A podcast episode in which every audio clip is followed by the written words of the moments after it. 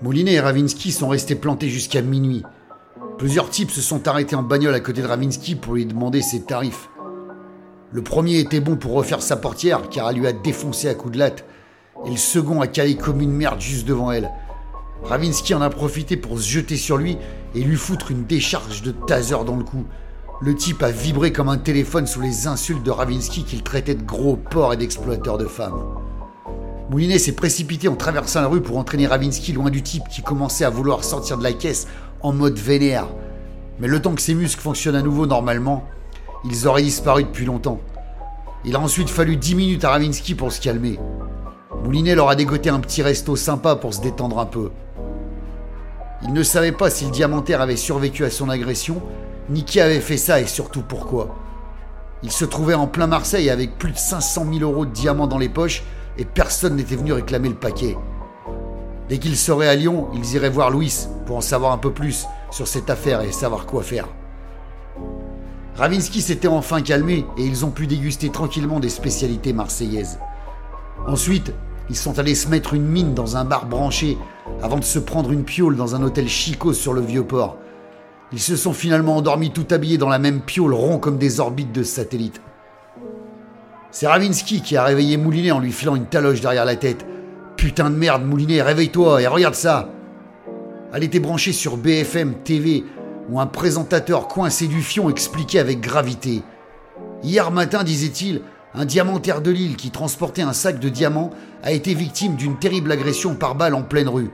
Son pronostic vital est engagé et la police est sur la trace d'un suspect qui serait une femme blonde d'une quarantaine d'années qui a croisé la route de l'homme peu avant qu'il s'effondre inanimé sur le trottoir.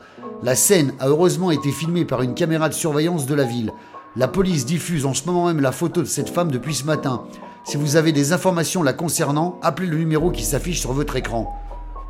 Moulinet a pris deux petites bouteilles de whisky dans le minibar et en a tendu une à Ravinsky. Tiens Ravinsky, prends ton petit déj, parce que la journée va être longue. Après réflexion, ils n'ont pas eu d'autre choix que d'appeler Picot et Bricou, les deux flics de Lyon, pour leur expliquer le merdier dans lequel ils se trouvaient encore. Les deux flics lyonnais leur ont dit de ne pas bouger de cette piole, qu'ils leur envoyaient leurs collègues marseillais pour qu'ils les conduisent au commissariat en toute sécurité. Sur place, les flics marseillais ont vérifié leur licence de détective privé et fait des prélèvements sur Ravinsky pour voir s'il n'y avait pas de traces de poudre sur les mains ou sur ses vêtements. Ensuite, ils ont séparé Moulinet et Ravinsky qui leur ont déballé toute l'histoire au moins 36 fois de suite. Bien évidemment, ils ont dû leur remettre le sac de diamants. Ils pouvaient s'asseoir sur leur commission de 50 000 boules. Mais heureusement, quand les résultats sont arrivés du labo, Ravinsky n'était plus soupçonné d'assassinat. Les résultats des analyses l'innocentaient complètement. En revanche, elles ont révélé que les diamants étaient des faux de grande qualité. Étrange pour un diamantaire que de se travailler avec un sac de faux diamants, pensa Moulinet. Une fois tout réglé, les flics leur ont demandé de retourner le soir même au lieu de rendez-vous, histoire de voir si quelqu'un se pointerait quand même pour récupérer le colis. Qu'est-ce qu'ils pouvaient faire Leur dire d'aller se faire foutre? Ils n'avaient pas vraiment le choix que de collaborer avec eux. Ils y sont donc retournés avec toute une armada de poulets planqués un peu partout. Et là, rebelote, ils ont encore poireauté jusqu'à 23 heures sans que personne ne se pointe.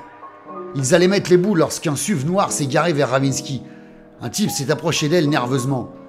J'ai troqué la Mini Cooper contre un SUV et la casquette Red Bull est sur le siège avant. Mais c'est bien moi qui devais récupérer le colis hier soir, lui a-t-il dit. Putain de merde, a juré Ravinsky, je vous ai attendu comme une conne, moi. Ouais, je sais, mais on s'est méfié quand on a vu votre tronche à la télé. On s'est dit que vous reviendriez peut-être ce soir si les keufs ne vous avaient pas serré. Ok, bon bah allez, filez-moi le paquet que je me casse d'ici. Ravinsky lui a donné le sac de diamants et l'a retenu par le bras. Attendez, je suis en cavale ici, loin de chez moi. Vous pouvez m'aider à me tirer de Marseille sans me faire choper Après tout, j'ai fait ma part du job, moi.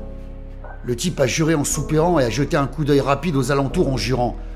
Putain, fais chier. Bon, allez, montez vite. Ravinsky a sauté dans la bagnole et le piège s'est refermé sur le type. Maintenant, Moulinet et les poulets n'avaient plus qu'à le suivre, discrètement, pour voir où il les conduirait et surtout vers qui. Le type les a baladés dans tout Marseille, en s'arrêtant toutes les deux minutes dans des bars ou des restos chelous avant de prendre l'autoroute direction Avignon. Les poulets sont parvenus à le suivre sans trop de problèmes dans la ville, jusqu'à ce qu'il enquille l'autoroute. Là, ils ont eu beau bourrer comme des bourrins, comme on dit, pour lui coller au cul sans se faire repérer.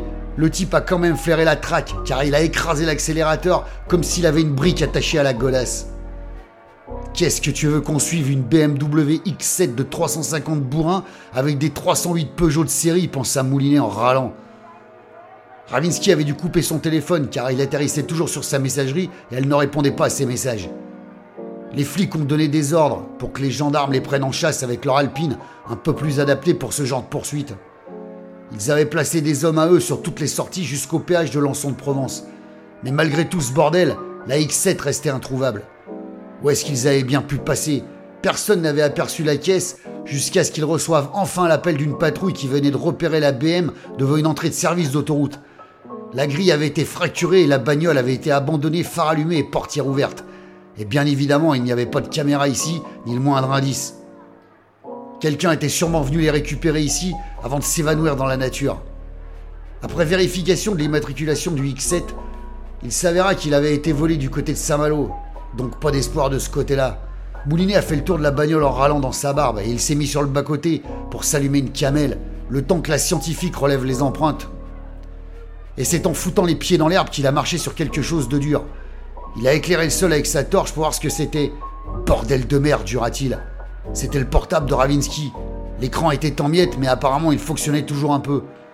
Moulinet s'est discrètement baissé et l'a mis dans sa poche l'air de rien, avant de monter dans la 308 qui redescendait sur Marseille pour le déposer à son hôtel.